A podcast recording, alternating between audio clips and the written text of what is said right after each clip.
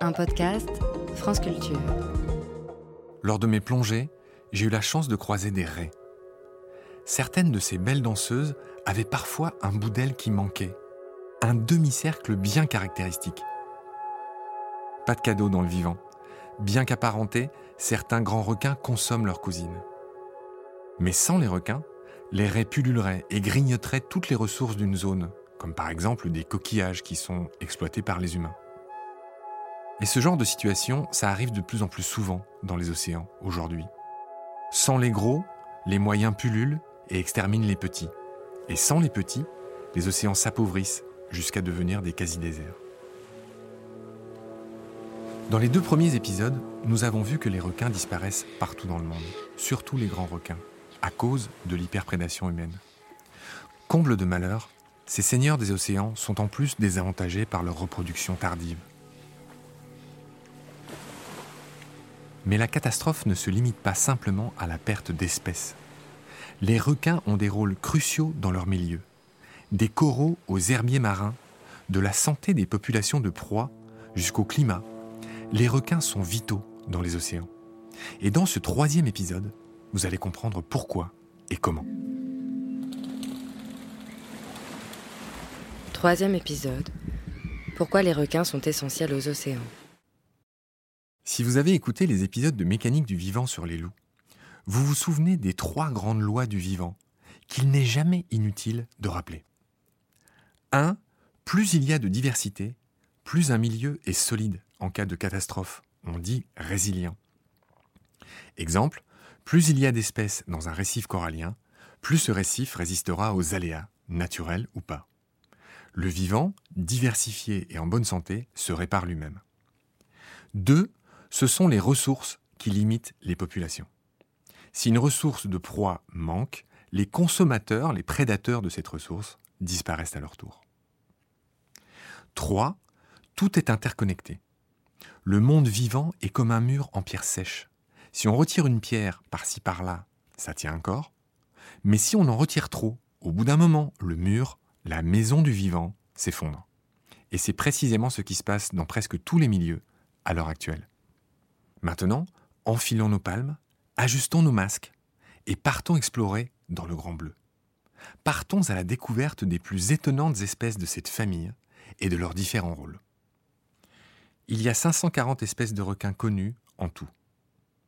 Vous connaissez certainement le requin-baleine, dont je vous ai déjà parlé, qui est de loin le plus gros poisson du monde, avec ses 20 mètres pour plus de 30 tonnes. Ce colosse est un filtreur omnivore qui mange du plancton et de tout petits poissons. Il a de toutes petites dents presque invisibles qui n'ont aucun rôle dans son alimentation. Il retient sa nourriture, le plancton, grâce à des peignes situés sur ses branchies. Et les trois quarts des effectifs des requins-baleines vivent dans l'océan Indien. Là-bas, ces populations sont en danger aussi à cause des collisions avec les bateaux, de la pollution du plastique, des ailerons géants qui sont vendus à prix d'or en Asie, et l'huile de son foie sert même à cirer des chaussures. Son espoir de salut réside, comme pour beaucoup d'animaux, dans les interactions avec des touristes. Et en conséquence, les ONG locales essayent de convaincre les populations que ces géants rapportent plus libres et en bonne santé que vendus découpés en rondelles. Et ça commence d'ailleurs à marcher dans certaines régions. En tout et pour tout, dans le monde, il n'y a que trois espèces de requins filtreurs. Après le requin baleine, le deuxième filtreur s'appelle le requin grande gueule. C'est pas une blague. Il a été découvert seulement en 1976, comme d'habitude d'ailleurs dans un filet de pêche. Il est rarissime, vit très profond et il est mal connu.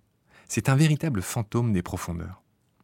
Et le dernier filtreur célèbre, c'est le requin pèlerin. Encore un poids lourd. De fait, c'est le deuxième plus grand requin du monde après le requin baleine, ce que confirme son nom savant, Cetorinus maximus. Tout un programme. Ce géant qu'on trouve sur les côtes françaises et britanniques peut atteindre et dépasser 12 mètres. Il est surnommé Basking Shark en anglais, le requin flâneur, celui qui se dort la pilule.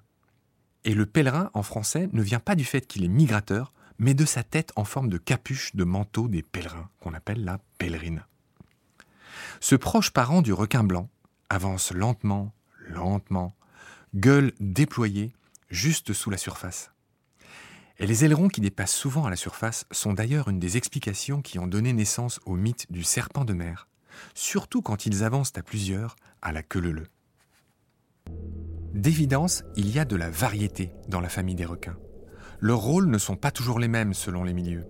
Tous les filtreurs dont je viens de parler, pour commencer par eux, sont un peu comme les baleines. Ce sont des vers de terre des océans.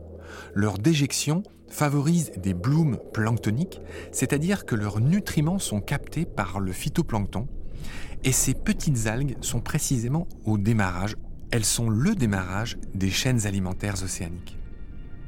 C'est une intéressante boucle bouclée que ces exemples, le macro qui se nourrit du micro, et le micro qui dépend du macro pour recommencer son cycle, se régénérer.